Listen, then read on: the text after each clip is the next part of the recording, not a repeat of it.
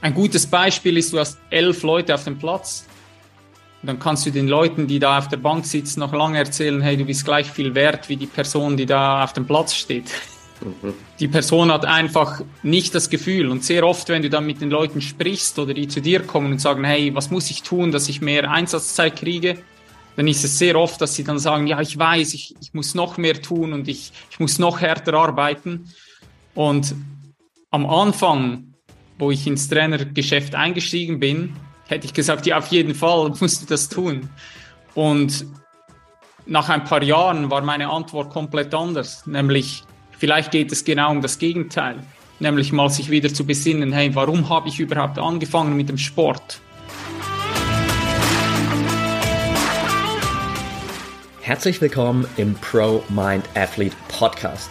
Ich bin Patrick Thiele und bei ProMind Athlete helfen wir Sportlern dabei, mithilfe der besten mentalen Strategien maximal erfolgreich zu werden. Das heißt, egal ob du deine allerersten sportlichen Erfolge sammeln willst oder dich in der Weltspitze etablieren möchtest, wir supporten dich dabei. Mit unserem Konzept konnten unsere Athleten bereits Olympiasiege feiern, aber auch zahlreiche Erfolge im Leistungs- und Hobbysport in den unterschiedlichsten Disziplinen erzielen. Getreu dem Motto Making the Best Even Better bekommst du hier im Podcast jede Woche mentale Erfolgsstrategien für deine Top-Performance. Let's go!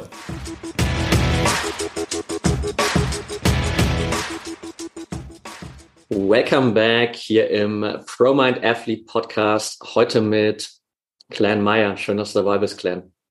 Es ist mir eine Ehre, Patrick, hier zu sein auf deinem super tollen Podcast, wo ich tatsächlich selbst auch Hörer davon bin. Sehr cool. Also ich freue mich mega, dass du heute hier bist. Wir sind jetzt über eine gemeinsame Mastermind und äh, Gruppe von Männern seit ja ein bisschen mehr als einem Jahr eigentlich connected. Und glaubst so ziemlich genau von einem, von einem Jahr bist du zu der Gruppe hinzugestoßen ungefähr. Und vorher hatten wir tatsächlich nicht wirklich viel, viel Kontakt, seitdem jetzt irgendwie fast wöchentlich sozusagen und äh, wissen ziemlich gut, was gerade so vor allem mental, emotional, businesstechnisch bei jeweils anderen gerade im Leben passiert. Von daher ja, freue ich mich mega, dass du heute hier am, am Start bist und äh, ganz viele Sachen, über die ich auf jeden Fall mit dir quatschen will. Lass uns kurz zum Anfang in fünf Fragen reingehen, die ich einfach so zum Start hier prepared habe, damit äh, die Zuhörer so einen kleinen Eindruck von dir bekommen und so ein bisschen quasi hier die Grundlage für das Interview bilden. Bist du ready? Yes. Alright. Erste Frage, was ist aktuell deine größte Leidenschaft? Ähm, ich würde sagen, Menschen in ihr persönliches Wachstum zu bringen. Mhm. Okay. Der bisher größte Erfolg deines Lebens, was ist das? Das ist auch spannend. Da könnte ich jetzt der Erfolg im Außen oder der Erfolg im Innen. Ähm, der Erfolg im Außen war sicher, ähm, wo mich die deutsche Nationalmannschaft angerufen hat. Das hat mich ähm, extrem geehrt. Plus natürlich auch den Pokalsieg mit meinem Team dazumal, so das letzte Spiel ähm, im Profifußball. Und ansonsten würde ich sagen, den Mut, auf die innere Reise zu gehen und wieder mehr in den Körper zu kommen. Ja. Mhm. Gegenstück dazu, was würdest du als die bisher größte Niederlage deines Lebens bezeichnen? Oder den größten Rückschlag? Da gab es viele. Ähm die Frage ist, ist es eine Niederlage? So, das kennst du am besten aus dem, aus dem Sport. Ich denke, es waren viel mehr Lernfelder. Ähm die größte Niederlage für mich war tatsächlich, würde ich so sagen, dass ich sehr, sehr lange einfach sehr unbewusst gelebt habe und ja, meine Emotionen über lange Zeit einfach gar nicht kontrollieren konnte oder mir über, darüber überhaupt gar nicht bewusst war. Ja. Mhm. Okay. Dann haben wir noch zwei Fragen. Die vorletzte. Was ist eine Sache, für die du gerade besonders dankbar bist? Für das Leben einfach alle Erfahrungen so machen zu dürfen. Egal, ob die jetzt, ähm, ob wir die betiteln mit positiv oder negativ, es ist einfach Wahnsinn, was wir hier auf diesem Planeten erleben dürfen. Auch in was für eine Zeit wir da reingeboren worden sind, das ist, ist verrückt, ja. Yes, definitiv. Letzte Frage.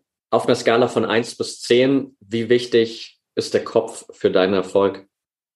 Or längerer Zeit oder vor einem Jahr nur schon, hätte ich äh, wahrscheinlich anders geantwortet. Jetzt würde ich sagen, ja, lass uns die fünf nehmen. Mhm. Super. vor einem Jahr hätte ich wahrscheinlich ohne zu zögern sofort mit äh, zehn oder neun zumindest äh, sofort reagiert, ja. Mhm. Super spannend. Da gehen wir auf jeden Fall gleich nochmal rein. Vielleicht zum Anfang kurz damit auch so die Zuhörer ein bisschen deinen Background verstehen. Du hast gerade schon von dem letzten Spiel im Profifußball gesprochen. Du warst 18 Jahre im Spitzenfußball tätig und hast dann für dich einen Cut gemacht und bist da komplett rausgegangen. Was ist da passiert, Glenn? Was war der Auslöser dafür, dass du gesagt hast, jetzt ist es Zeit, dieses Kapitel hinter mir zu lassen?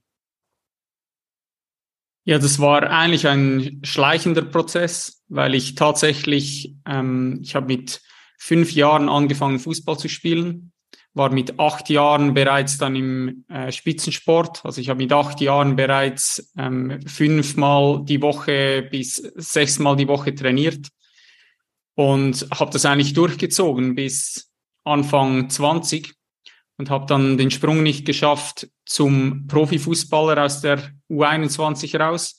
Bin dann relativ schnell, also habe das eigentlich parallel gemacht, auf den Trainerweg gegangen und habe mich da eigentlich hochgearbeitet und war dann die letzten Jahre als, als ähm, Cheftrainer eigentlich im Profifußball tätig.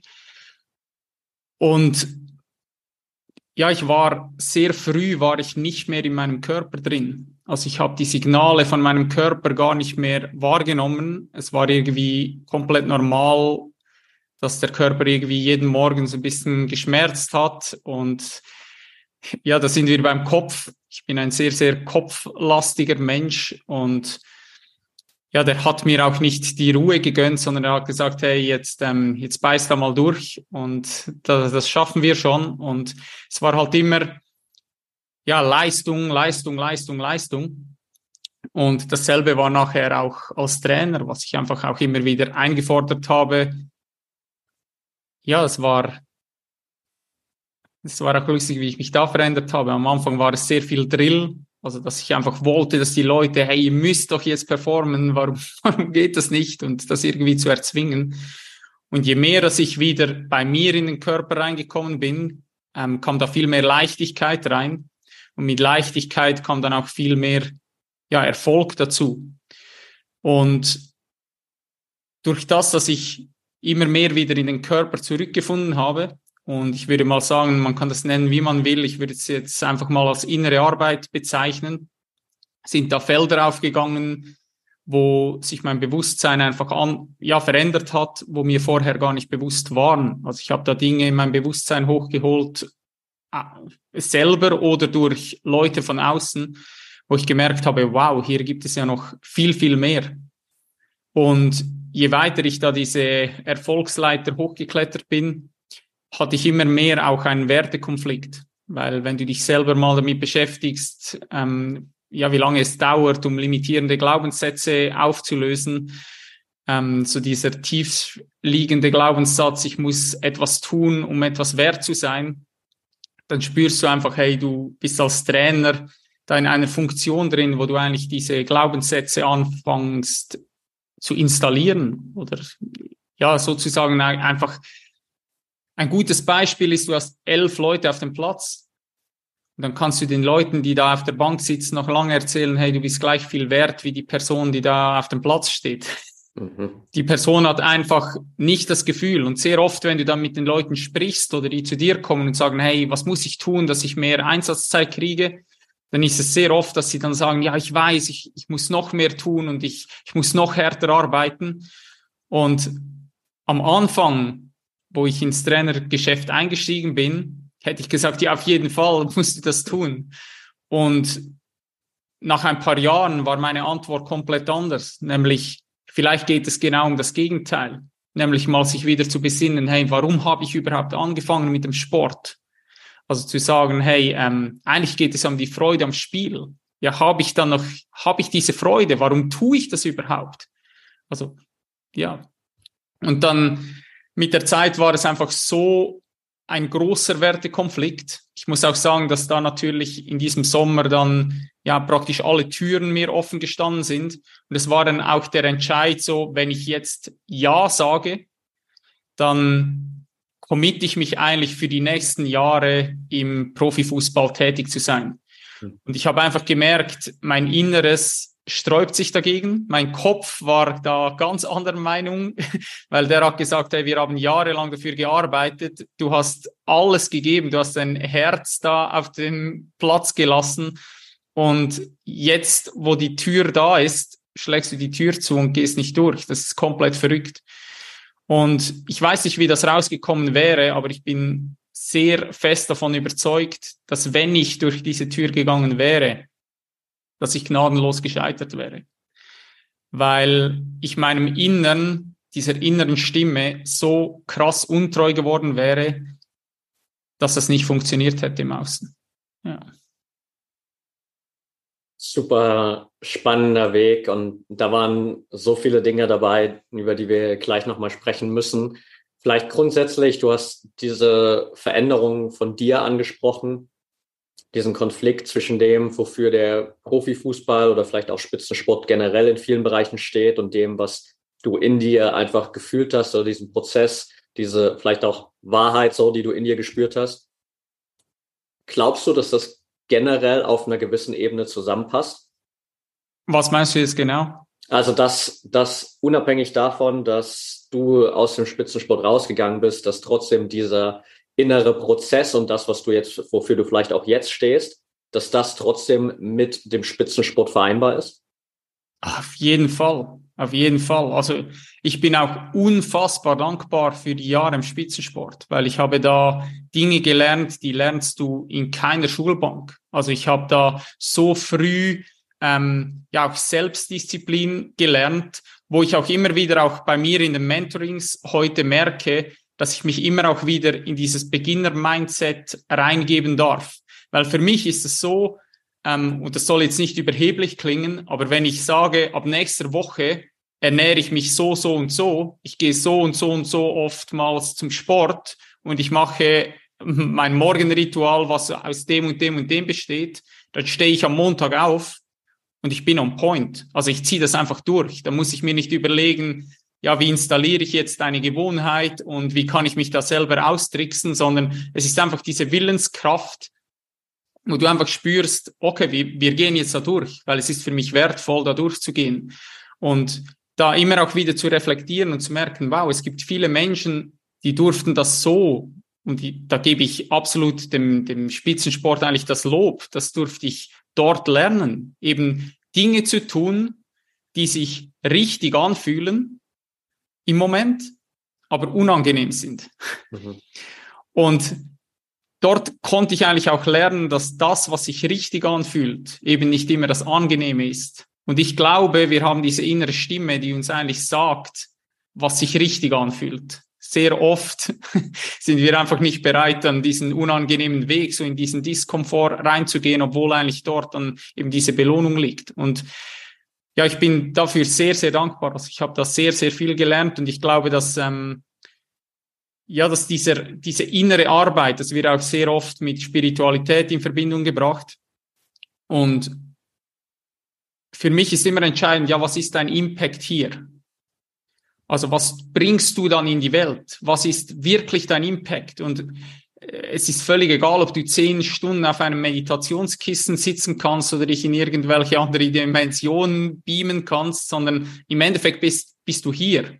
Und die Frage ist, kommst du hier auf dein Leben klar und wie behandelst du deine Mitmenschen? Wie gehst du mit dem Planeten um? Wie, wie bewusst bist du im Alltag? Und dann ist eigentlich egal, was du drumherum machst. Wenn du das hinbekommst, ist es egal, ob du innere Arbeit machst, ob du meditierst, sondern es ist einfach, hey, ja, schaffst du das, dich selber zu führen und im Einklang mit deiner Umwelt zu leben, sozusagen. Und da durfte ich im Spitzensport definitiv sehr, sehr, sehr, sehr viel daraus mitnehmen, ja. Ja, geil. Ich habe auf jeden Fall zwei Dinge so für, für mich gerade daraus mitgenommen. Das erste, was du gesagt hast, glaube ich, super wichtig, auch für alle, die immer wieder dieses Problem haben, und diese Challenge haben, dass sie strugglen damit, neue Routinen aufzubauen, eben sich bewusst zu machen, was sind wirklich die Dinge, die für mich wertvoll sind. Das hast du gerade auch nochmal betont, so dieses, okay, es geht darum, dass es dir leicht fällt, eine Routine aufzubauen, die für dich wertvoll ist, die sich richtig anfühlt. So, und das ist bei mir genauso. Wenn ich sage, okay, ich merke gerade durch das Retreat, auf dem ich vor paar Wochen war, mir tut es unglaublich gut, morgens um sechs aufzustehen und um 21.30 Uhr ins Bett zu gehen. Und ich nehme mir jetzt vor, das weiter beizubehalten, dann mache ich das, weil ich merke, es ist gerade super wertvoll für mich und mir geht es dabei unglaublich gut. Und es hat einen krassen Benefit für mein Leben und es fühlt sich unglaublich richtig an. So, da brauche ich auch niemanden, der mir sagt, so, hey, äh, soll ich dein Accountability-Partner dafür sein, dass du das auch wirklich durchziehst, sondern ich mache es halt einfach, aber auch nur, weil es für mich wertvoll ist. Und das ist, glaube ich, ein ganz wichtiger Punkt für viele, sich auch nochmal zu hinterfragen, so, hey, was sind eigentlich die Dinge, die für mich wirklich wertvoll sind, die ich in meinem Leben haben will? Und das Zweite, was du vorhin schon gesagt hast, dass sich so deine Antwort zu den Spielern im Laufe deiner Trainerkarriere auch verändert hat und du irgendwann gesagt hast, hey, vielleicht geht es gar nicht darum, immer mehr, mehr, mehr zu machen, sondern einfach dich wieder auf das zu besinnen, weshalb du überhaupt mal angefangen hast. Und das finde ich so wertvoll, weil das eigentlich genau im Kern auch das ist, was wir bei ProMind Athlete machen, weil ich schon lange, wir haben gerade im Vorgespräch schon kurz darüber gesprochen, für mich innerlich so weggehe von diesem Performance-Gedanken. Also im Sinne von, hey, es geht immer nur um mehr Leistung, mehr Leistung, mehr Leistung, mehr Leistung. Klar, nach außen hin definiert sich irgendwie der Spitzensport darüber, aber im Kern geht es meiner Meinung nach überhaupt nicht darum. So, es gibt viele Lebensbereiche, da ist das eigene Ego nicht wirklich sinnvoll, wenn wir das damit reinbringen. Aber der Spitzensport ist für mich so der geilste Spielplatz, den wir dem Ego geben können, wo er seinen Raum hat und sich austoben darf aber auf eine Art und Weise, die sich gut anfühlt, weil wir etwas machen, was wir einfach lieben im Sinne des Sportes so. Und das findest du eigentlich genau die Philosophie, die wir auch verinnerlichen. Und ich habe gestern gerade erst mit einer Athletin ein Gespräch gehabt, die eine vor einer Woche ihren Saisoneinstieg hatte und der schon richtig gut war, aber noch so ein bisschen fehlerbehaftet war. Und dann hatte sie so ein bisschen Zweifel, ob das jetzt beim nächsten Weltcup besser wird. Und eigentlich war so der Kern dessen, warum sie überhaupt die Fehler gemacht hat im ersten Wettkampf, der, dass sie versucht hat, sich so wirklich auf 100 Prozent zu pushen. Und ich habe dann zu ihr so gesagt, so, hey, vielleicht muss es gar nicht der Push auf 100 Prozent sein. Was ist denn, wenn du mal mit der Intention reingehst und es tatsächlich gibt's äh, auch eine Studie dazu, dass du nur versuchst, 85 Prozent zu erreichen. Weil wenn du 85 Prozent als deine Zielrichtung nimmst, dann bist du nämlich genau in dem Modus, wo du nicht verkrampfst, sondern wo du quasi in einer Lockerheit, in einer Leichtigkeit bleibst, in den Flow kommst und in diesem Flow passiert automatisch deine allerbeste Leistung. So, da kommst du dann automatisch auf 100 Prozent. Und das ist so eigentlich genau die Philosophie, wie ich das sehe, wo es einfach generell natürlich auch im Spitzensport ein Umdenken braucht, wie wir das Ganze angehen und einfach so aus diesem Kern heraus, aus der Liebe zum Sport, aus dieser Freude und dem Spaß, der eigentlich da ist, daraus diese Leistung letztendlich sozusagen zu entwickeln. Super spannend. Ja, ja, kann ich zu 100 Prozent so unterschreiben. Ähm, ich glaube auch, das, was du eigentlich ansprichst, oder, ist, wenn du im Reinen bist mit dir selbst, dann glaube ich, dass du unglaublich gut performst. Aber im Reinen zu sein mit sich selbst heißt eigentlich für mich persönlich, was passiert, wenn das alles wegfällt? Also wer bin ich dann? Und für mich ist Michael Phelps da so ein klassisches Beispiel. Der Typ war einfach überkrass. Ich glaube, der hat jetzt noch Nackenschmerzen von all den Medaillen, die der um den Hals gehängt bekommen hat. Aber er war immer Michael Phelps, der Schwimmer. Und wo er nur noch Michael Phelps war, ist er halt in die tiefsten Depressionen reingefallen, weil diese Identifikation weg war. Und ich glaube, dass wir bei uns mal hinschauen können, was passiert, wenn das wegfällt? Also warum tue ich das, was ich tue? Mhm. Was ist mein Antrieb? Also habe ich ebenso dieses ähm, dieser Glaubenssatz, wo ich vorher angesprochen habe, der so tief in unserer Gesellschaft verankert ist, ich muss etwas leisten, um etwas wert zu sein. Und das ist ja auch genau das, was wahrscheinlich jetzt bei dir immer mehr auch auf diesen Widerstand stößt, dieses High-Performance-Ding, oder? Also ich muss möglichst viel leisten, weil je mehr, was ich leiste, umso viel mehr Wert generiere ich. Und zu erkennen, hey, ich bin schon wertvoll auf die Welt gekommen, sondern es geht eigentlich viel mehr darum, sich zu erinnern. Wir müssen gar nichts tun dafür. Wir dürfen uns daran erinnern, dass wir schon wertvoll sind. Und ich glaube, wenn wir diese Erinnerung haben und das in uns drin etablieren und diese Selbstliebe etablieren können, an diesem Punkt kommt es eben viel mehr wieder zum Spiel. Ich glaube, dann kannst du auch viel besser mit Niederlagen umgehen. Du kannst das viel mehr als ein, ein Abenteuer erleben. Also ein Wettkampf ist dann klar. Das ist ja, du tust es, weil du gewinnen möchtest. Du willst spielen, du willst den Antrieb eben, du nutzt dein Ego dafür, dass du sagst, ja, ich möchte wissen, wie gut bin ich im Gegensatz zu den anderen Menschen und ich möchte mich mit diesen Menschen messen und vergleichen. Aber das macht nichts mit meinem Selbstwert, sondern der Selbstwert, der bleibt gleich. Und in diesem Moment, wo, wo mir das gelingt, ist wieder diese Neugier da, oder? Und dann, dann kreiere ich Flow. Weil ansonsten, du hast es so schön gesagt, wenn ich das pushen will, oder? Wenn ich immer sage, hey, mit Druck, ich muss jetzt da rein und ich muss jetzt performen, dann ist es sehr oft halt so, dass wir, das weißt du besser als ich, einfach verkrampfen und dann nicht annähernd an unsere Leistung herankommen, weil genau diese Leichtigkeit ähm, sehr oft fehlt, ja. Ja, definitiv. Und die Erfahrung hat gezeigt, wir, wir haben auch so oft Athleten, Athletinnen bei uns im Coaching sitzen, in den Erstgesprächen sitzen, die genau das reflektieren, die sagen so, hey, ich mache diesen Sport seit 15 Jahren, seit 20 Jahren, aber ich merke immer mehr, wie mir die Freude dabei verloren geht. Und das ist genau so der Punkt, wo ich sage, hey, das ist einfach der fundamental falsche Ansatz. So, das ist einfach, da, da spürst du im Kern, das kann nicht richtig sein. So, wenn jemand seit 20 Jahren diesen Sport eigentlich macht, da angefangen hat mit, so wie du mit fünf Jahren, bei mir war es auch im fünften Lebensjahr, angefangen, weil du es wirklich geliebt hast und 20 Jahre später hast du das Gefühl, all das geht verloren, nur durch Leistungsdruck, durch Stress, durch äußere Erwartungen, durch irgendwelche Ansprüche, die du glaubst erfüllen zu müssen das kann nicht der richtige Weg sein. Und das ist ja auch das, wo, wo dann natürlich so Themen wie mentale Gesundheit auch mit reinkommen und wo ich 100% bei dir bin. So, wenn du komplett bei dir bist, wenn du mit dir im Reinen bist, dann wirst du automatisch die geiste Leistung bringen, egal in welchem Lebensbereich, ob das jetzt im Sport ist oder ob das im Business ist oder in anderen Lebensbereichen. Und deswegen ist auch so diese innere Reise einfach unglaublich wertvoll. Von daher, lass uns da so ein bisschen mal noch in, in deine innere Reise auch, auch weitergehen. Wie viel Mut hat es dich gekostet, wirklich auch diesen Schritt zu gehen? Du hast gesagt vorhin schon, es gab so diesen Zwiespalt. Dein Kopf hat gesagt, so, hey, wir haben die letzten Jahre so viel dafür getan, diese Tür aufzumachen oder all die Türen aufzumachen, die jetzt gerade aufgehen. Und jetzt drehst du dich einfach rum und gehst in eine andere Richtung und ignorierst diese offenen Türen. Wie viel Mut hat das gebraucht für dich? An diesem Punkt tatsächlich nicht mehr allzu viel. Es war vielmehr zuvor ein Ringen, so weil, weil du halt gemerkt hast, hey, ähm, ja, du hast die Anerkennung von außen, alle klopfen dir irgendwie auf die Schultern und ja, ich habe mich sehr oft dann gefragt, zum Beispiel, wo ich im Flieger gesessen bin nach Deutschland, habe ich mich so gefragt, warum fliege ich jetzt nach Deutschland? Weil wenn es ja nur darum geht, Fußballtrainer zu sein, und ich mit zwei, in zwei Minuten mit dem Fahrrad auf dem Trainingsgelände war hier ähm, beim FC Luzern mhm. in der Schweiz.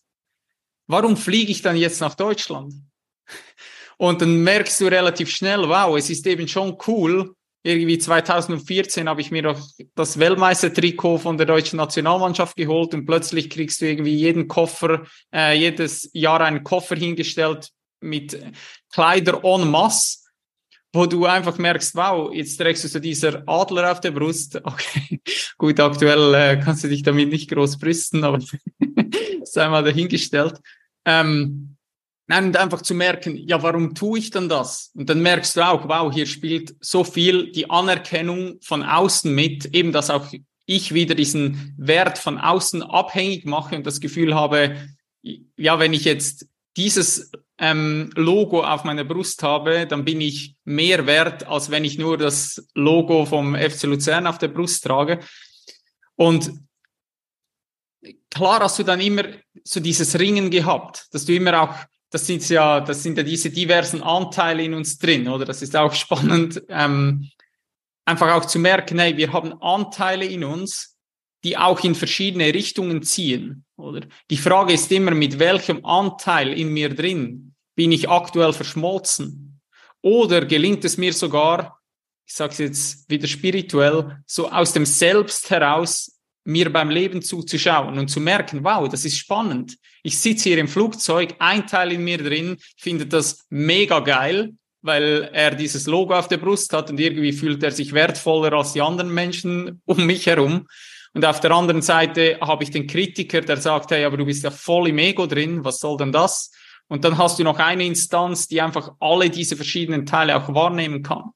Und je mehr es mir gelungen ist, in diesem beobachtenden Teil zu sein, war es dann, wo dieser Entscheid dann wirklich auch fällig war, brauchte es für mich gar nicht mehr diesen unfassbaren Mut, weil was dadurch auch extrem passiert ist, schon zuvor durch diese Arbeit, ist dieses Urvertrauen, dieses Vertrauen ins Leben, dass wenn du dieser inneren Stimme folgst, und dieser Call war bei mir so klar und deutlich, dass ich gemerkt habe, hey, jetzt, das ist Schluss, es ist Schluss. Und das letzte Spiel, mein letztes Spiel war dieses Pokalfinale und wir holen diesen, diesen Pokal. Und es war für mich wie ein Circle, der sich an diesem Abend geschlossen hat, wo ich einfach alle die Niederlagen, wo ich nach Hause gegangen bin und jeden Stein umgedreht habe, wo ich als Spieler Verletzungen, wo ich nicht mehr wusste, hey, wie soll es weitergehen, wo ich teilweise harte Zeiten hatte, wo ich nicht ähm, diese Einsatzzeit hatte, wo ich mir gewünscht habe, wo ich nach Hause gegangen bin, ich bin ins Bett gelegen, ich habe nur geweint, ich, ich, ich wusste nicht, wie es weitergehen soll. Und dann hast du Turniere vorbereitet, bist irgendwie kurz vor ähm, im Finalspiel, bist du gescheitert mit, mit einem Tor Unterschied. Nie hast du irgendwie so diesen Erfolg gehabt. Und dann am Schluss kommt so dieser eine, dieser eine Erfolg war einfach, ja, es war einfach der absolute Höhepunkt. Und es war für mich so der runde Abschluss. Und eigentlich war es der Punkt, wo ich auch mich selber einfach kritisch hinterfragt habe und gesagt habe, hey, du sprichst ständig von den, vor deinem Team, man soll die Komfortzone verlassen. Man soll immer wieder aus der Komfortzone raus. Ja, wo gehst du denn aus der Komfortzone? Du fährst mit deinem Fahrrad in zwei Minuten zum Trainingsgelände, hast jeden Monat deinen Fixlohn und äh, ja, wo, wo bist du dann außerhalb von der Komfortzone? Und auch zu merken, hey, jetzt ist es Zeit, mal das, was du die ganze Zeit predigst, auch wieder mal zu leben und sich auch dieser Angst zu stellen und zu sagen, hey, es fühlt sich jetzt richtig an und jetzt springe ich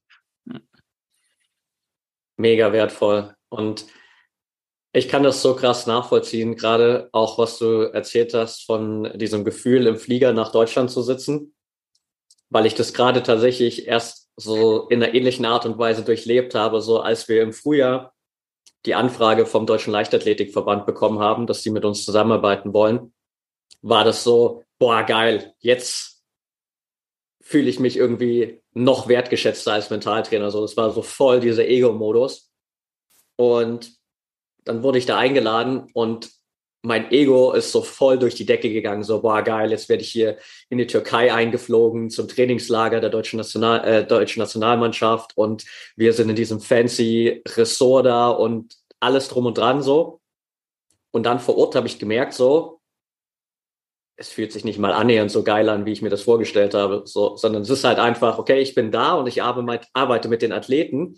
Und die Arbeit mit den Athleten war super erfüllend. So, das hat mega Spaß gemacht, die Workshops zu geben. Aber dann irgendwie zu realisieren, hey, es geht überhaupt gar nicht darum, dass ich mir, keine Ahnung, dann das Logo des DLV auf meine Website packen kann und sagen kann, boah, ich habe mit denen gearbeitet, sondern es geht einfach darum, dass ich es liebe, anderen Menschen zu helfen und aufgehen darf in der Aufgabe. Und ob ich das jetzt in der Türkei mache, ob ich das hier in Portugal mache oder sonst irgendwo, ist erstmal vollkommen sekundär. Und das eigentlich so dieses Gefühl der Erfüllung für mich schon lange nicht mehr daraus kommt, dass ich sage, boah, geil, jetzt habe ich hier so einen Erfolg im Außen erreicht und ich kann sagen, ich war, wenn es ein Trainingslager, sondern der Erfolg ist für mich viel mehr, hier zu sitzen, irgendwie mein Handy aufzumachen und die Sprachnachrichten unserer Athleten abzuhören, wenn sie nach einem Wettkampfwochenende berichten, wie geil es für sie war, wie sehr sie im Flow waren, dass sie das Gefühl hatten, so den perfekten Wettkampf erlebt zu haben. Das sind so die Momente, wo mein Herz voll aufgeht, wo ich merke, so, hey, emotional ist das genau das, was mich wirklich bewegt. Und das andere ist halt, ja, es ist da und es ist das, woran wir in der Gesellschaft irgendwie Erfolg noch messen aktuell. Aber es ist überhaupt nicht mein Erfolg. Ja, du hast, du, du sagst etwas super Spannendes. Du hast das Wort erfüllt, hast du, hast du äh, genommen. Und genau das ist der Punkt. Also was ich hier unbedingt anfügen möchte, ist, warum erzähle ich das? Also weißt du, im Endeffekt ist ja auch wieder das Ego da. Also ich habe dann auch im, Na im Nachhinein, wenn du reflektierst, merkst du, irgendwie ist es cool zu sagen, du hast einen Teil in dir drin, der brüstet sich damit, der findet das geil, der hat gesagt, ich bin nicht durch diese Tür gelaufen, sie war offen, ich bin nicht durchgegangen so. Und klar, du erzählst es dann irgendwie demütig und ähm, ja, möglichst authentisch. Und im Endeffekt merkst du aber auch da, hey, das Ego ist eh immer dabei. Also es spielt gar keine Rolle. Und im Endeffekt geht es wirklich nur darum, bist du erfüllt? Und für mich ist es mittlerweile, es ist völlig egal, was du in deinem Leben tust, wenn du sagst, dass du erfüllt bist. Also ob du jetzt das Gefühl hast, hey, du bist erfüllt, wenn du zehn Multimillionenfirmen aufbaust, go for it, wenn es dich erfüllt. Und wenn es dich erfüllt, irgendwo in Thailand am Strand Kokosnüsse zu pflücken und du dort erfüllt bist, tu das.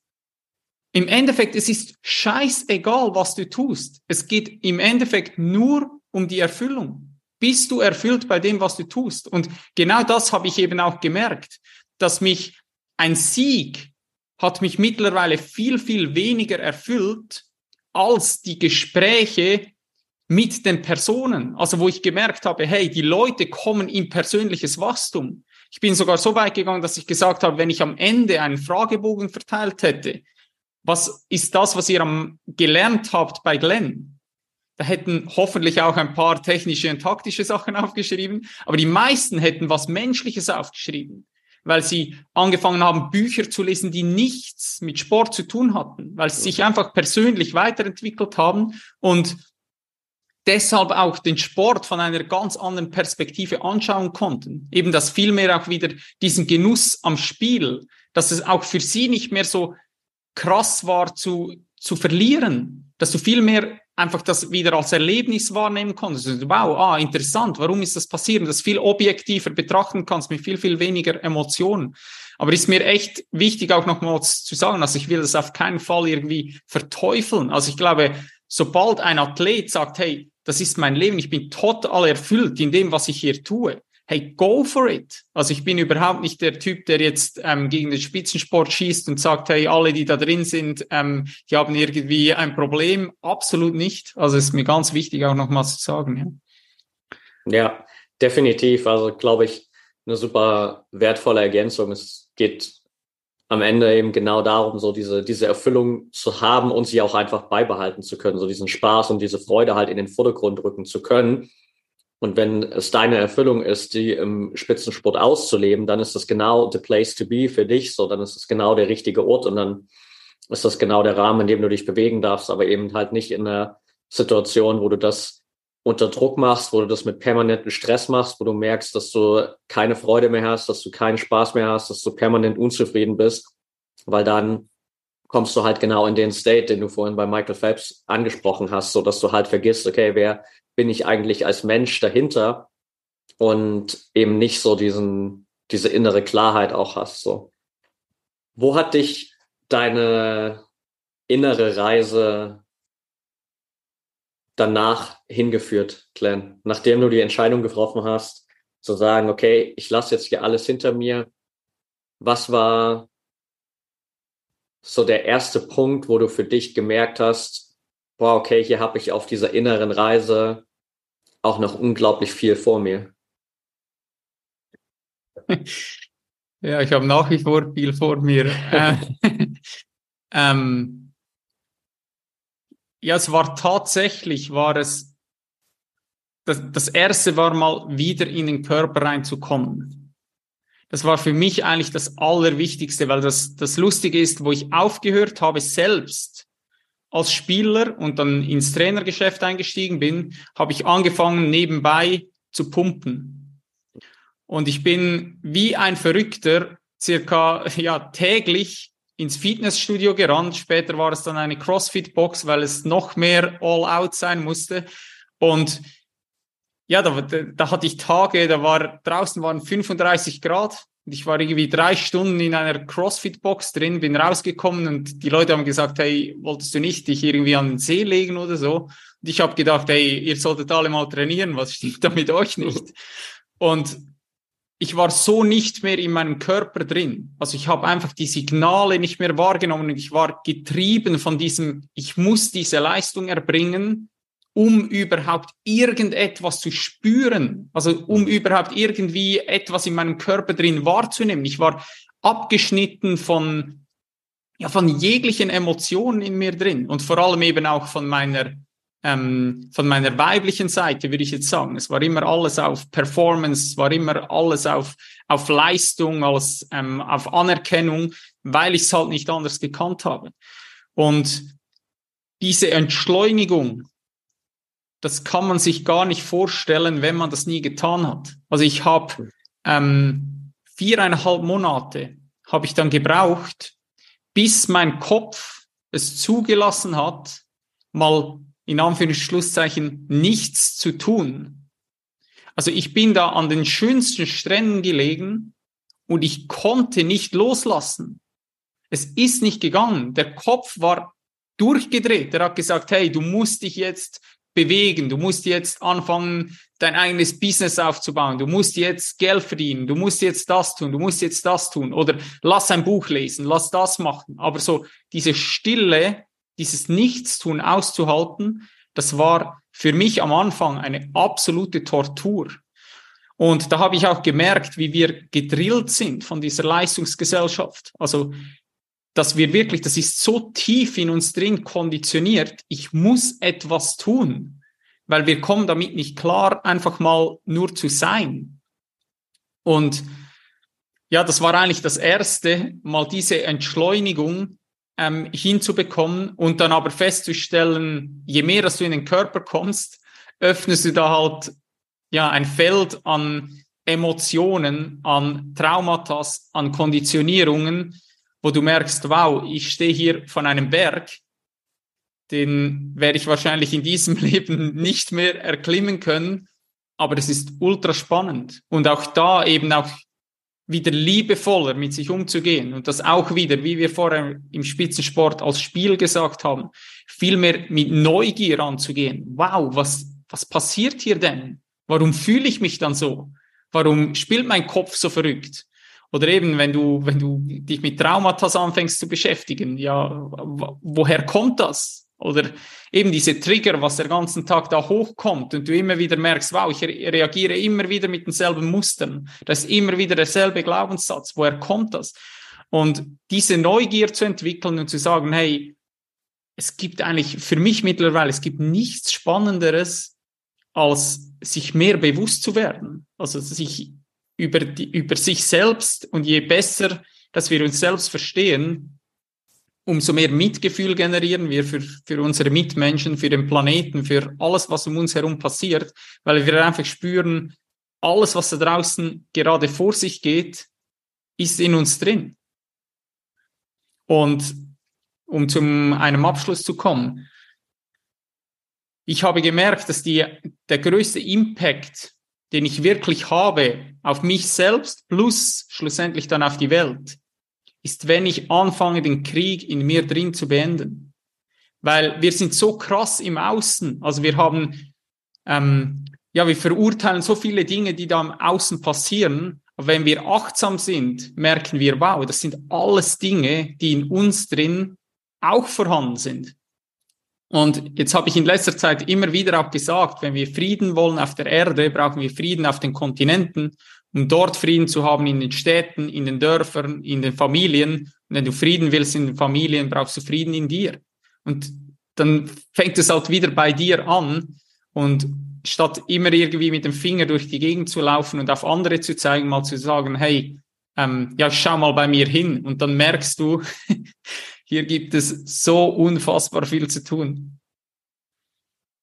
Super schön. Also ich fühle es so sehr, weil wir da beide ja einfach auf, auf diesem Weg sind und es ist einfach so ein geiler, geiler Prozess, wenn du dir wirklich erlaubst, da reinzugehen. Ähm, ist natürlich nicht, nicht einfach, so, das behauptet keiner, so wie du schon gesagt hast, das war für dich anfangs auch so der, der größte innerliche Erfolg, hast du gemeint, so diesen Mut zu haben, überhaupt da reinzugehen.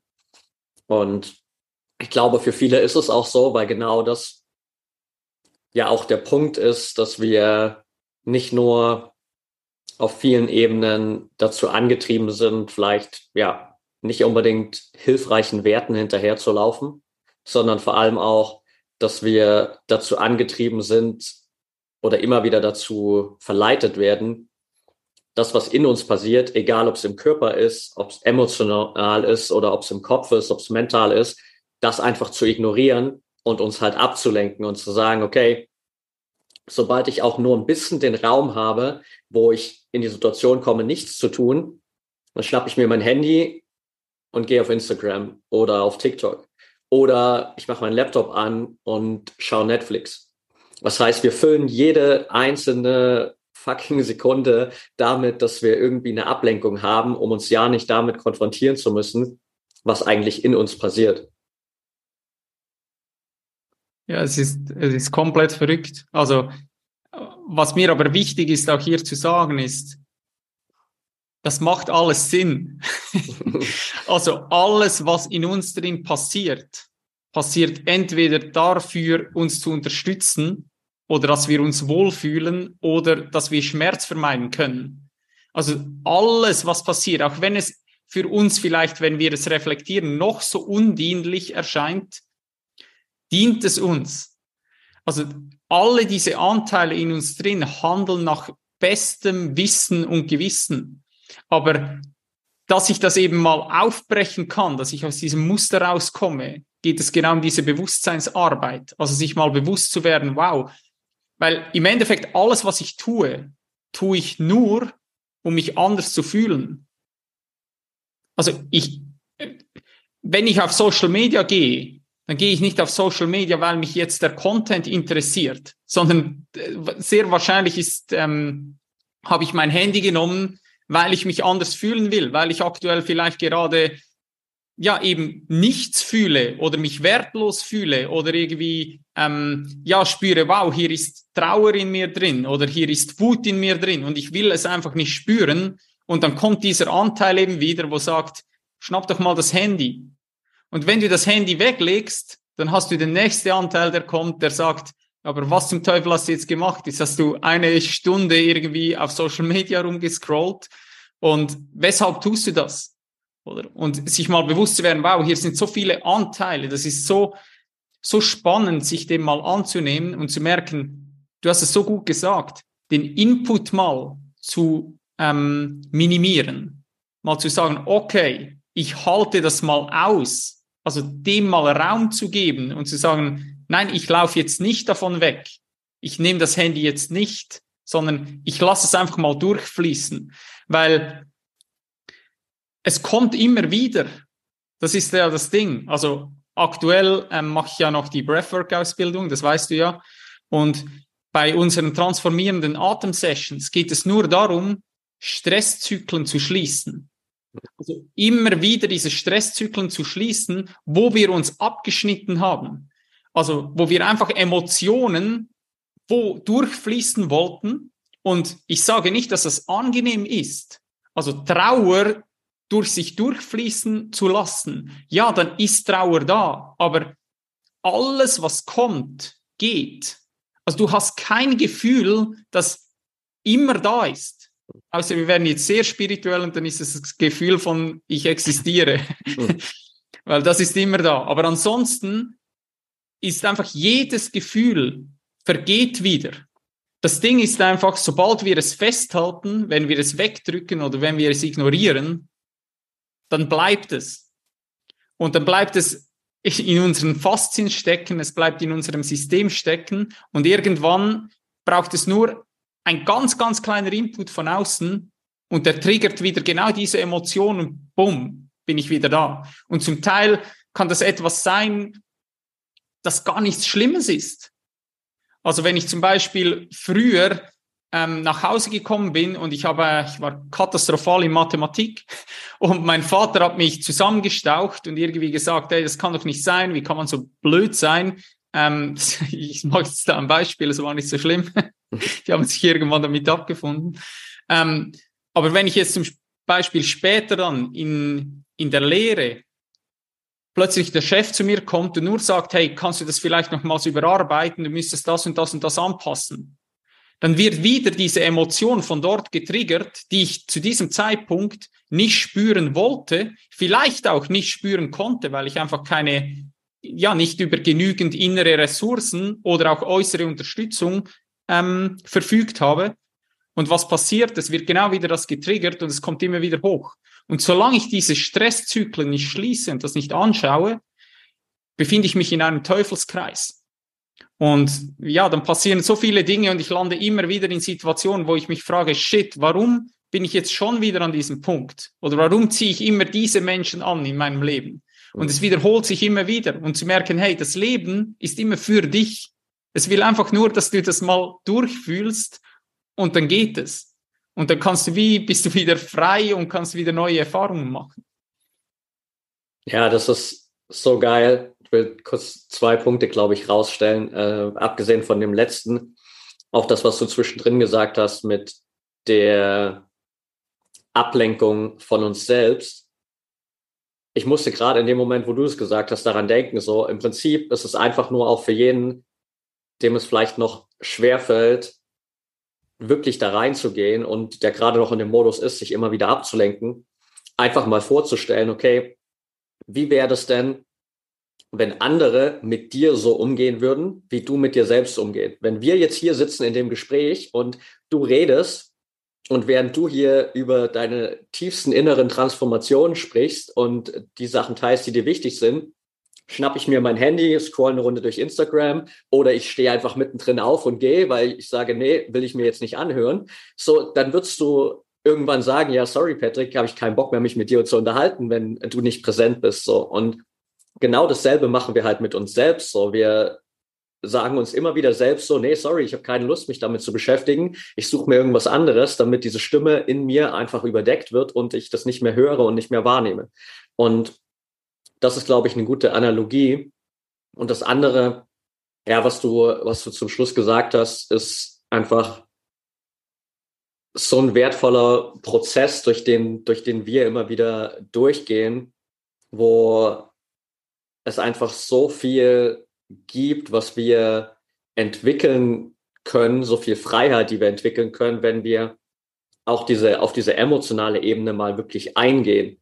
Und ich glaube auch jetzt, um so quasi auch diese Analogie zum oder diese Beziehung zum Spitzensport herzustellen, wie oft siehst du Athleten, Athletinnen, die irgendwie einen krassen Rückschlag erleben und dann kommen die nicht mehr auf die Beine, weil dieser eine Moment emotional in denen so viel ausgelöst hat, so viel hochgekommen ist, sie sich aber wahrscheinlich gar nicht den Raum gegeben haben, vielleicht auch nicht den Raum geben konnten, weil es direkt danach weiterging etc., um das einfach mal wirklich zu fühlen und zu sagen, okay, ja, das war gerade ein krasser Rückschlag. Ich habe hier gerade einfach Gefühle, die schwer zu verarbeiten sind für mich oder die gerade einfach super präsent sind. Und vielleicht darf ich mir jetzt einfach mal wirklich den Raum geben oder ich suche mir zusätzlich auch noch irgendwie Strategien oder Lösungen wie beispielsweise Breathwork, um diese Emotionen wirklich mal rauszulassen, damit ich dann wieder frei davon bin, weil ansonsten ist es genau das, was du gesagt hast, so dieses, diese Gefühle, Emotionen bleiben in uns irgendwo stecken. Und dann komme ich beim nächsten Wettkampf wieder in dieselbe Situation und plötzlich kommt alles wieder hoch und dann fühle ich mich wieder genauso scheiße und dann fängt der ganze Zirkus wieder von vorn an und ich finde mich wieder in derselben Situation und bin in dieser Endlosschleife gefangen, einfach nur, weil ich mir initial nie die Möglichkeit gebe, diese Emotionen einfach mal fließen zu lassen und für einen Moment halt mal dieses unangenehme Gefühl auszuhalten, wenn diese Emotionen hochkommen, aber danach dann auch diese Freiheit zu spüren, wenn sie halt gegangen ist. Ja, super, super wertvoll. Und ich glaube auch mal hier einzuwerfen, es ist alles die Dualität. Also auch dank, mittlerweile bin ich an einem Punkt, wo ich sogar auch dankbar bin für Phasen, wo es mir nicht so gut geht. Weil nur wenn ich mich auch mal unglücklich fühle, habe ich überhaupt das Gefühl von glücklich sein. Also, dass ich auch, ich bin viel weniger auch im Bewerten drin. Also, dass ich einfach sage, hey, ja, das sind, es gibt so, deshalb habe ich am Anfang gesagt, ich bin dankbar für das Leben. Einfach für alle Zustände. Es ist der absolute Wahnsinn, was wir alles fühlen dürfen in diesem menschlichen Körper drin. Und das Ding ist halt, dass wir sehr oft zu schnell die Dinge bewerten. Weil wie oft habe ich in der Vergangenheit auch im Sport Dinge bewertet, wo ich gesagt habe, das war eine Niederlage oder das, warum ist mir das passiert? Und im Nachhinein, wenn, wenn ich zurückschaue, sage ich, Gott sei Dank ist das passiert. Und auch hier sind wir wieder in diesem Urvertrauen. Es passiert wirklich alles für uns. Aber was du auch gesagt hast, was ich sehr ähm, wichtig finde, ist, habe ich Tools, um überhaupt diesen Zugang zu schaffen. Weil das kann auch, wenn ich das falsch mache, kann das auch sehr, sehr überwältigend sein. Also wenn da mal wirklich alles hochkommt und ich da einfach mal die Schleuse öffne, dann kann mich das auch komplett überfordern. Und für mich ist so, das Hauptding ist eigentlich unser Nervensystem. Mhm. Weil wenn wir alle ein reguliertes Nervensystem hätten, hätten wir da draußen eine komplett andere Welt. Das Ding ist einfach, unsere Nervensysteme sind nicht annähernd reguliert. Und wir haben auch keine Kenntnis darüber. Also für mich ist das wie ein Auto. Du hast ein, du hast Gas, du hast eine Bremse, du hast ein Armaturenbrett. Und wenn du das aber nicht weißt, dann du fährst einfach. Es fährt einfach und du hast keinen Einfluss darauf. Aber zu merken, wow, zum Beispiel eben mit der Atmung. Ich kann aufs Gas drücken und gleichzeitig kann ich aber auch bremsen. Und ich habe noch andere Knöpfe, die ich drücken kann, um eben mich selbst zu regulieren. Aber wenn ich das halt nie kennengelernt habe, wenn wenn, wenn das einfach automatisch passiert, dann reagiert unser Nervensystem halt wie vor 50.000 Jahren, wo der Säbelzahntiger da stand aber heute ist es vielleicht im Büro eine E-Mail oder es ist im Sport eine Niederlage, aber unser Körper hat immer noch das Gefühl, scheiße, ich muss jetzt angreifen oder ich muss wegrennen oder geht in einen Freeze-Zustand. Und zu merken, hey, wow, sich mal damit zu beschäftigen, dass ich eben diese Verbindung herstellen kann und merke, vielleicht eben als Athlet oder Athletin zu spüren, was brauche ich jetzt gerade? Vielleicht sitze ich mal in einer Kabine drin und merke, hey, irgendwie heute, ich habe keine Power im Körper drin und ich muss jetzt aber performen. Also wie kriege ich jetzt mein Gaspedal runtergedrückt? Also habe ich da Atemtechniken oder sonst Techniken, wo ich auf dieses Gas drücken kann? Vielleicht sitze ich in der Garderobe und merke, scheiße, ich zittere am ganzen Körper, weil ich muss jetzt da raus und ich bin so nervös. Ja, wie kann ich mich beruhigen? Und, oder wieder erden oder weiß ich was. Und es gibt da so, so viele Möglichkeiten, wo ich einfach ja, sei das im privaten Leben oder sei das im Sport, für mich ist es elementar wichtig, dass uns das bewusst wird, dass unser Nervensystem immer noch so funktioniert wie vor 50.000 Jahren, aber wir mit ganz, ganz anderen Dingen da draußen konfrontiert sind und vor allem eben mit Stressfaktoren. Und Stress ist ja grundsätzlich nicht etwas Schlechtes, wenn es nicht zu ähm, chronischem Stress führt. Mal abgesehen davon, dass wir sehr, sehr viel selbstverantwortlich für, sind für den Stress, der auf, aufs System kommt. Also eben sei das, dass wir ähm, zu wenig Sonnenlicht haben, dass wir zu viel Kaffee trinken oder allgemein zu wenig Wasser trinken, Alkohol, Junkfood, Social Media, ähm, irgendwie Finanzen, wo wir vor uns herschieben und einfach uns nicht darum kümmern. Das ist alles Stress, wo ich einen sehr, sehr großen Einfluss eigentlich darauf habe, wo ich aber auch wieder mal zuerst mir bewusst werden muss, wow, ich habe hier einen Einfluss darauf. Also ich kann nicht einfach irgendwas in meinen Körper ins System reingeben und hoffen, ja, da passiert schon nichts, weil alles, was reinkommt, hat irgendwie einen Einfluss auf unser System. Ja, so wertvoll. Wie du schon gesagt hast, das ist genauso dieser Fakt, setzt jemanden in ein Auto, der noch nie ein Auto gefahren hat, einen Fahranfänger und der hat noch gar keine Ahnung, wie so ein Auto überhaupt funktioniert. So, der, keine Ahnung, drückt im ersten Gang einfach auf Gas und fährt so lange, bis irgendwann der Motor anfängt zu qualmen, weil er gar nicht weiß, wie er überhaupt schalten kann, geschweige denn, äh, dass er weiß, dass es eine Bremse gibt. So. Und genauso handhaben wir halt viele, viele andere Möglichkeiten im Leben, die wir haben. Und am Ende ist halt, du hast es anfangs auch schon gesagt, sowohl der Kopf als auch der Körper halt einfach Tools, die wir hier bekommen haben, um eine geile Experience zu haben auf diesem Planeten. Und wir können lernen, das halt für uns zu nutzen, so dass diese Erfahrung einfach unglaublich wertvoll ist und genau wir auch die Erfahrung, sage ich mal, machen, die wir gern machen wollen oder dass wir die Erfahrung genießen können. Besser sagen wir mal so, dass wir die Erfahrung genießen können. Und äh, das halt zu wissen und das zu lernen, ist so ein geiler Prozess, wo es, glaube ich, auch, und das ist so ein bisschen das Thema, wo ich auf jeden Fall mit dir noch, noch reingehen würde, darum geht, so ein paar Konzepte zu hinterfragen. Also wir haben, glaube ich, in unseren Mastermind Calls immer wieder in verschiedensten Situationen beide auch darüber gesprochen und auch mit den anderen Männern so, hey, boy, jetzt habe ich wieder so ein Konzept in meinem Leben entdeckt, das für mich gar nicht mehr funktioniert und habe das hinterfragt und das hinterfragt und das hinterfragt. Was würdest du sagen, sind so die krassesten Konzepte, die du jetzt in diesem Prozess für dich bisher hinterfragt hast, beziehungsweise vielleicht sogar auch aufgelöst hast, weil du gemerkt hast, hey, die funktionieren für mich überhaupt nicht mehr?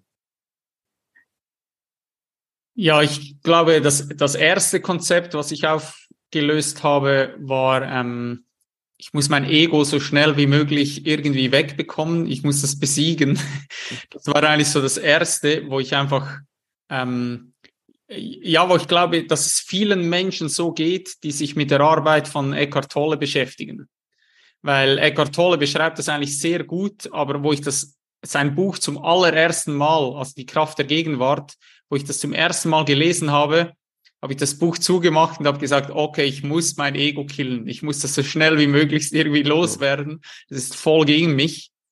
Und heute, wenn ich das Buch natürlich lese, sehe ich das aus einer ganz anderen Perspektive, weil es geht viel, viel mehr darum, hey, ähm, für was nütze ich dann mein Ego? Also nütze ich mein Ego, um erstens mal aufzustehen und eine Morgenroutine für mich durchzuziehen, dass mein System, mein Körper ähm, gesund bleibt und mein Geist? Oder nutze ich es dafür, um irgendwie ähm, Waffen zu verkaufen oder irgendwie der Natur zu schaden, um Tiere abzuschlachten oder weiß ich was? Und das Ego ist, du hast vorher den, den Sport angesprochen, ich würde gar nichts tun. Also wenn man mal eine Erfahrung gemacht hat, in welchem Zustand auch immer, wo das Ego mal weg ist, das, das willst du eigentlich nicht. Dann bist du auch wieder dankbar für, fürs Leben. Also das war sicher ein Konzept. Und dann ein anderes Konzept war sicher auch die Sinnlosigkeit vom Leben. Also, es wird sehr deep. Ähm, wenn wir ganz ehrlich sind, haben wir keinen Plan, warum wir hier sind. Und jede Person, die jetzt zuhört und sagt, ja, nein, wir sind hier aus dem und dem Grund oder ich bin hier aus dem und dem Grund, wird relativ schnell feststellen müssen, wenn sie ganz ehrlich ist zu sich selbst, ist das auch nur schon wieder ein Konstrukt. Also das heißt, wenn wir ganz ehrlich sind, warum sind wir hier als Menschen, müssen wir uns eigentlich eingestehen, wir wissen es nicht. Wir haben schlichtweg keine Ahnung. Und jetzt kann ich sagen, hey, das Leben ist absolut sinnlos. Und da bin ich an einem Punkt, wo ich sage, ja gut, wenn es um nichts geht, dann kann ich ja auch jetzt gehen. Und im Umkehrschluss kann ich sagen, ja gut, wenn es polaritär ist, das Leben, und wir haben vorher gesagt, um glücklich zu sein, muss ich mal Unglück gefühlt haben. Um zu wissen, wann Tag ist, muss ich wissen, wann, wie sich Nacht anfühlt oder wie Nacht aussieht. Und wenn das Leben sinnlos ist, ist es eben auch sinnvoll. Also das heißt, wenn alles keinen Sinn macht, ergibt alles Sinn. Und dann bin ich wieder bei dieser Sekunde. Also wie will ich jetzt dieses Gespräch führen? Wie will ich jetzt präsent sein, da bin ich zurück im gegenwärtigen Moment. Und dann spüre ich, wow, ich kann für mich selber entscheiden, was der Sinn des Lebens ist. Und für mich war der Sinn des Lebens, lange Zeit den Leuten das Fußballspielen beizubringen oder selber Fußballprofi werden zu wollen. Und jetzt ist es, anderen Menschen zu helfen, ihr Bewusstsein zu entfalten. Und vielleicht ist es in ein paar Jahren, ähm, lass uns wieder die Kokosnüsse in Thailand nehmen, diese vom Baum zu pflücken. Ähm, und mittlerweile bin ich an einem Punkt, wo ich versuche, möglichst wenig von diesen Konzepten zu haben, weil ich festgestellt habe, dass ich genau durch diese Konzepte mich immer weiter von meinem Kern verabschiedet habe. Also immer wenn ich mich an etwas festhalte, ähm, ich, ich habe das letztes Mal von im Podcast gesagt mit unserem Freund Alex, ich würde mich auch nicht mehr als vegan bezeichnen, weil vegan schränkt schon wieder, das schränkt mich so ein. Und ein hoher Wert von mir ist zum Beispiel Freiheit. Und wenn ich jetzt sage, ich bin das, dann schließe ich aus, dass ich das und das und das und das bin. Und einfach offen zu bleiben für alle Zustände. Und ich habe gemerkt, dass ich mich genau dort verloren habe. Also, wo ich, wer bestimmt dann, was wertvoll ist und was wertlos? Wo ich angefangen habe, irgendwie Hände zu schütteln, die ich nicht schütteln wollte. Wo ich über Witze gelacht habe, die ich gar nicht lustig fand. Wo ich einfach ja immer wieder versucht habe, mich einem Konzept anzupassen, weil ich das Gefühl hatte, hey, so muss man sein. Also auch um einen Platz in der Gesellschaft zu finden. Das beschränkt, dass man sich so und so und so verhalten muss. Und das alles mal zu hinterfragen und zu fragen, hey, was ist dann meine Wahrheit, meine ganz persönliche Wahrheit tief in mir drin? Und mittlerweile bin ich wirklich an einem Punkt, wo ich sage, hey, am nächsten an der Wahrheit bin ich, wenn ich sage, ich habe keine Ahnung, ich habe keinen Plan. Vielleicht höre ich mir diesen Podcast in einer Woche an und denke, was zum Teufel hast du da gelabert? Weil nur eine neue Information alles verändern kann. Und hier eben demütig zu bleiben und offen zu bleiben für einfach alle Zustände und wieder diese Neugier an den Tag zu legen und zu merken, wow, das Leben ist unglaublich. Es ist ein Wunder. Es ist unerklärlich und für unseren Verstand schon mal gar nicht greifbar.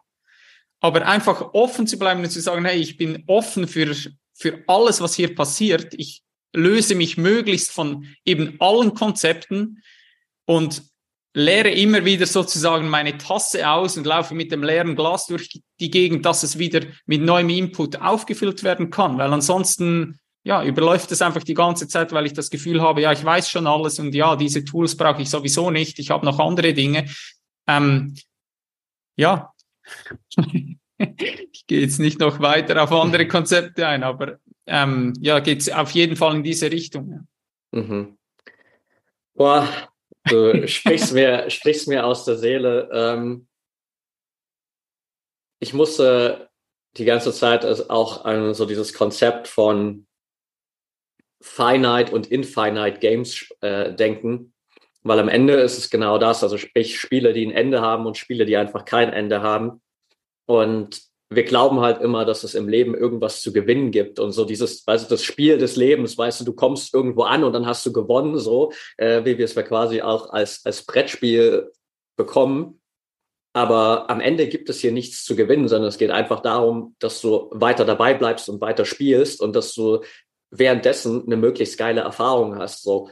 Und genau das, was du gesagt hast, so einfach auch gar nicht sich immer wieder darauf zu besinnen. Und das ist auch, glaube ich, in dieser ganzen Coaching- und Trainer- und Expertenszene auch ein Thema, so aus dem eigenen Ego heraus immer so behaupten zu wollen, ich habe die Lösung. Ich habe die Lösung für das Problem. Und nur das, was ich mir gerade ausgedacht habe, ist die einzig wahre Wahrheit. Aber ja, es ist deine, deine Wahrheit, die gerade für dich vielleicht auch funktioniert hat. Aber es bedeutet nicht, dass es die ultimative Wahrheit ist. Und ich glaube, es gibt so ein paar grundlegende Dinge natürlich, die, wo wir einfach alle irgendwie im Kern spüren, hey, das, das ist richtig, das ist wahr. Keine Ahnung, wenn ein Mensch den anderen tötet, so ungefähr, dann, dann spüren wir in uns, okay, das verletzt irgendeinen grundsätzlichen Wert, der ist in uns, in uns allen verankert, das ist einfach nicht richtig. Aber darüber hinaus gibt es ganz viele Dinge, die sind einfach offen. Und diese Philosophie so mitzunehmen und sich halt immer wieder auch davon frei zu machen. Du hast gerade so schön gesagt, so immer wieder diese Tasse zu lernen und nicht zu sagen, hey, ich weiß schon alles, ich kann schon alles und ich muss nichts mehr dazulernen, sondern einfach dieses, das hast du auch am Anfang gesagt, so diesen Beginners Mind zu haben in allen Bereichen und immer wieder zu wissen, okay, ich kann weiter wachsen, ich kann weiter lernen, ich kann mich weiterentwickeln und parallel dazu halt ein paar Prozesse zu hinterfragen, ein paar Konzepte zu hinterfragen, wo wir halt merken, hey krass, da limitiere ich mich gerade zu sehr da drin. Und ich musste so lachen, als du das gesagt hast mit dem Konzept des Veganismus, weil ich war die letzten sieben Jahre vegan. So, ich habe seit ich 18 war, 20 war, habe ich nur noch mich vegetarisch ernährt und dann jetzt die letzten sechs, sieben Jahre vegan. Und ich habe schon die letzten Monate immer wieder gefühlt, so war irgendwie fühle ich mich körperlich einfach nicht mehr so, so fit, wie ich das eigentlich gewohnt bin von mir. Es gab immer wieder Phasen, da war ich super müde etc. Und irgendwann habe ich dann auch mal angefangen, weil erst wollte ich das ja überhaupt nicht wahrhaben. So erst war es, nee, also es kann definitiv safe nicht an meiner veganen Ernährung liegen. Also gar kein Thema. Und irgendwann habe ich dann halt so ein bisschen angefangen, ja, vielleicht liegt es doch dran. Und dann habe ich äh, Robin, den wir ja auch beide kennen, in Berlin getroffen und das erste, was Robin mir sagte, so, hey, übrigens nicht, dass du dich wunderst, ich bin äh, nicht mehr vegan, so, und dann hat er auch Fleisch gegessen, als wir im Restaurant waren. Und letztens war ich auf dem Retreat von Alex und am ersten Tag schon hat Alex gesagt, hey, nach dem letzten Tag wird es ein gemeinsames Festmahl quasi geben, wo wir äh, quasi Fleisch von einem Tier bekommen, das irgendwie von äh, paar Tage vorher von dem Jäger in den Wäldern da drumherum gefangen wurde. Und ich hatte initial so dieses Calling von, boah, da habe ich richtig Bock drauf.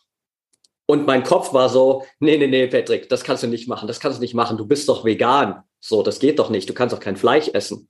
Und glücklicherweise hatten wir diesen ganzen Vier-Tages-Prozess, wo ich dann einfach nochmal für mich dahin gekommen bin und super viel aufgelöst habe und ganz, ganz viele Konzepte nochmal hinterfragen durfte. Und dann auch an Tag vier tatsächlich dieses Fleisch gegessen habe. Und es hat geil geschmeckt. Es hat richtig, richtig gut geschmeckt, weil es genau die Art bewusste Ernährung ist, um die es eigentlich geht. So, es geht gar nicht um, um Veganismus, sondern es geht um eine bewusste Ernährung, die gut ist für dich. Veganismus ist auch wieder nur so ein Extrem, wo wir uns in ein Konzept reinpressen, und sagen, hey, das ist der einzig wahre Weg, sondern am Ende geht es um eine bewusste Ernährung und das, was für uns gut ist. Und ich weiß, dass es jetzt ganz viele wahrscheinlich gibt, die hier gerade zuhören und sich denken, boah, what the fuck, Patrick, kannst du doch nicht machen. Aber für mich fühlt es sich unglaublich befreiend an, weil ich merke, ich habe mich wieder von einem Konzept in meinem Leben losgelöst. Und das bedeutet nicht, dass ich jetzt jede Woche Fleisch esse. Das war einmal und seitdem habe ich jetzt auch wieder keins mehr gegessen, weil ich mich trotzdem super gern so pflanzenbasiert einfach ernähre. Aber einfach das Konzept loszulassen ist immer wieder so befreiend und es gilt jetzt nicht nur für den Veganismus, sondern halt auch für ganz, ganz viele andere Dinge. Absolut. Danke fürs Teilen. Super, super spannend. Und genau darum geht es. Also ich habe jetzt auch nicht angefangen, Fleisch zu essen oder sonst irgendwie, dass ich mir jetzt jeden, jeden Tag irgendwie Milchprodukte reinhaue, sondern genau das, was du gesagt hast. Es geht vielmehr um das Bewusstsein. Also was tut mir dann gut? Also was braucht dann mein Körper?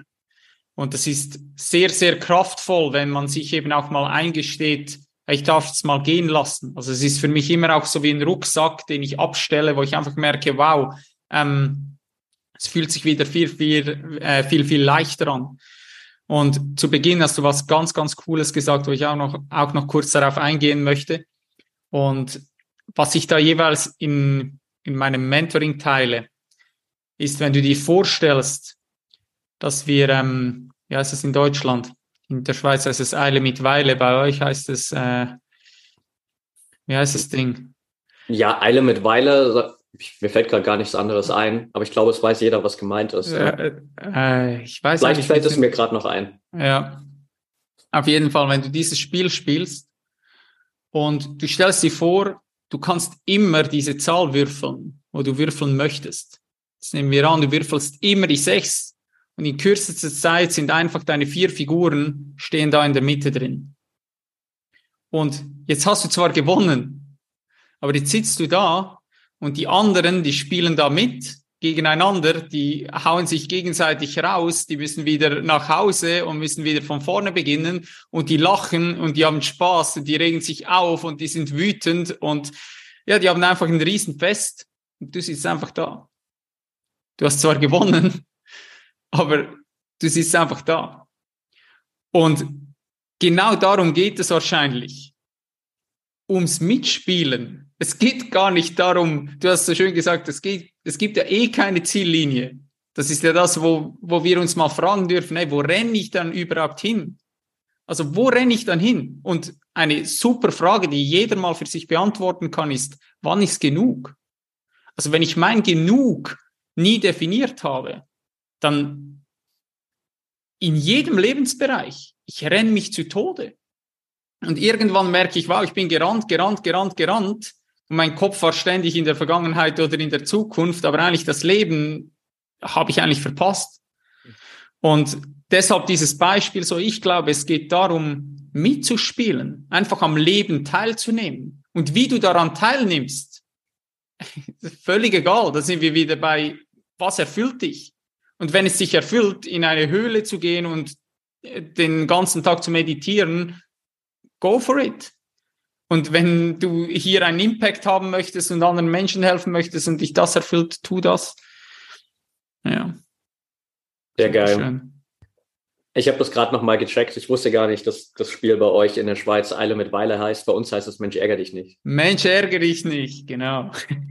Aber die Analogie ist auf jeden Fall mega gut. Genau, einfach genau das sich so im Hinterkopf zu behalten. So, ja, wenn ich gewonnen habe, dann sitze ich halt einfach daneben und muss den anderen beim Spielen zuschauen. Und das fühlt sich für mich einfach bei weitem nicht so gut an, wie im, im Spiel drin zu sein. Ja, und jetzt nehmen wir an, du hättest die Möglichkeit, aufzustehen, an einen anderen Tisch zu gehen und dort mitzuspielen und würdest wieder gewinnen, oder? Dann würdest du halt ständig, du wärst immer am Rennen, Rennen, Rennen und du könntest dich gar nie über den, über den Sieg freuen, so weil es eben genau darum geht, einfach mal zu sagen, okay, wann ist genug auch? Vielleicht ist es ja genug, einfach zu sagen, ja, ich möchte einfach mal dieses Spiel gewinnen, weil dann kannst du dich, wenn schon, über den Sieg freuen.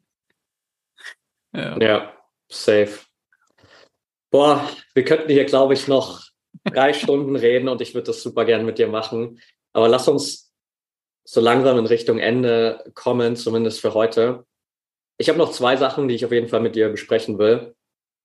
Das erste, vielleicht kurz bevor wir zur Abschlussfrage kommen. Du hast gerade schon dein Mentoring auch angesprochen und vielleicht da auch kurz für die Menschen, die hier zuhören, weil auch das ist eine Ebene von mir, wo ich einfach sage, es gibt ganz, ganz viele Menschen da draußen, die haben Bock, sich zu verändern, die haben Bock, sich weiterzuentwickeln.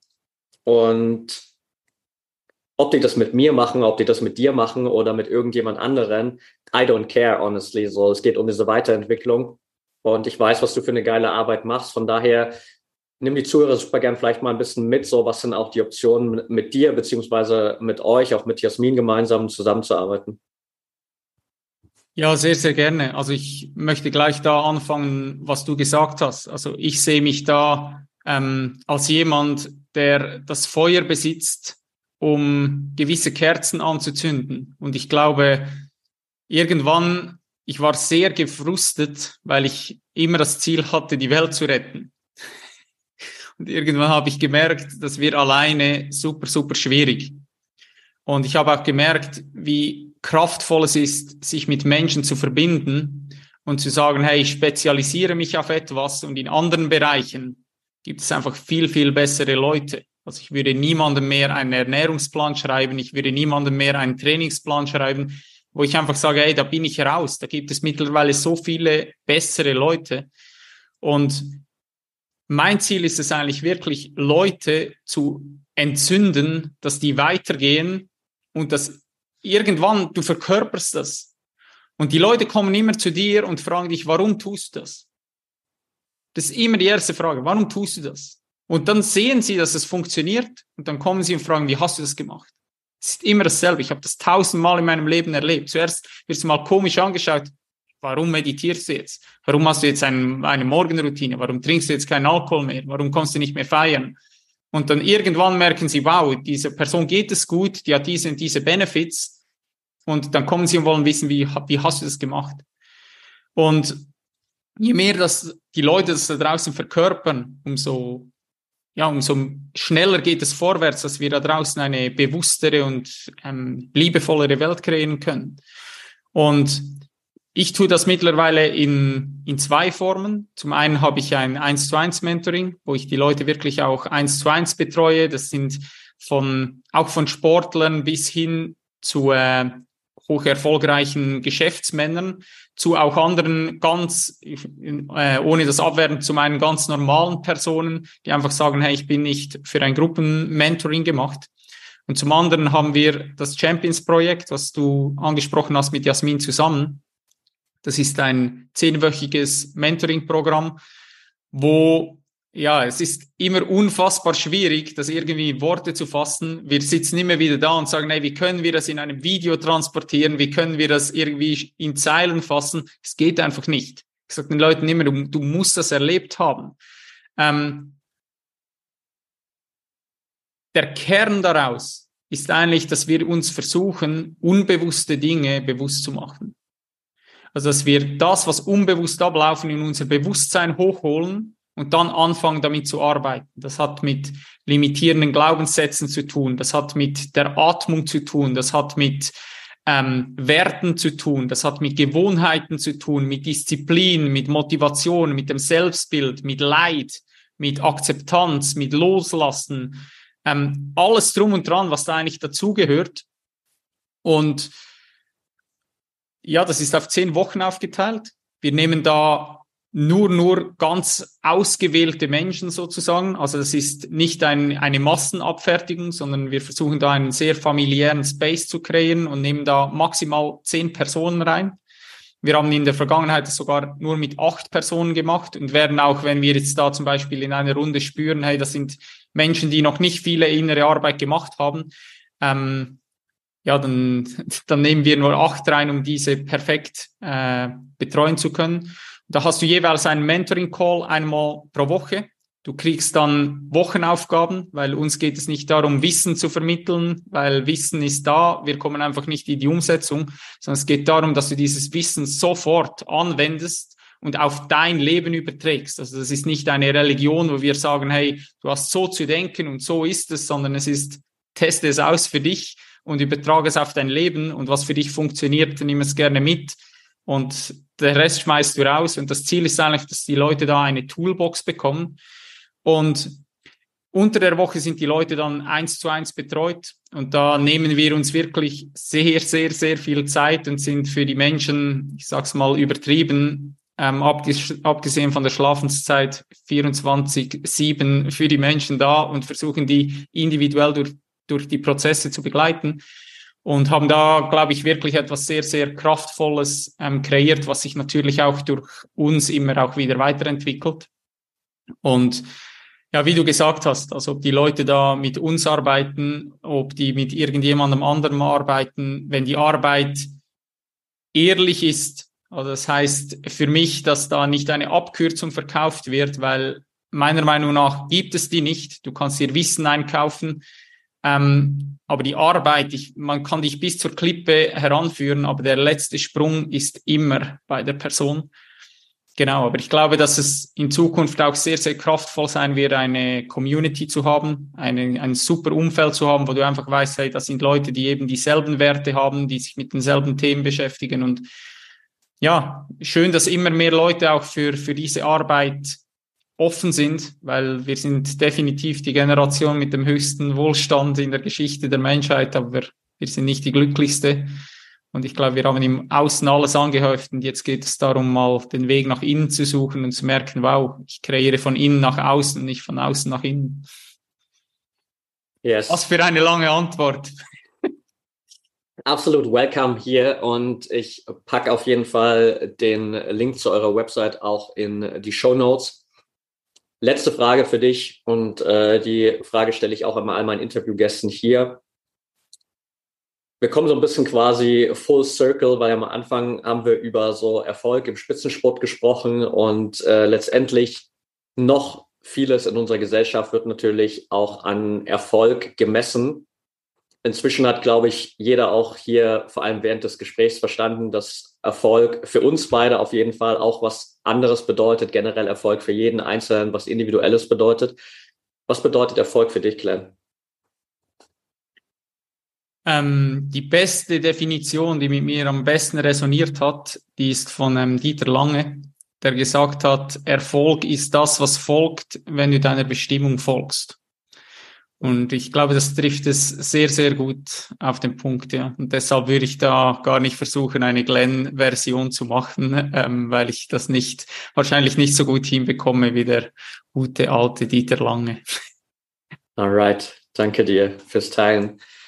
Und danke dir, dass du hier warst. Also ich weiß es mega zu schätzen, dass du dir die Zeit genommen hast. Dieses Interview war, glaube ich, für mich auf jeden Fall eins der bereicherndsten und wertvollsten überhaupt. Und das äh, soll was heißen bei, ich glaube, jetzt inzwischen 234 Folgen.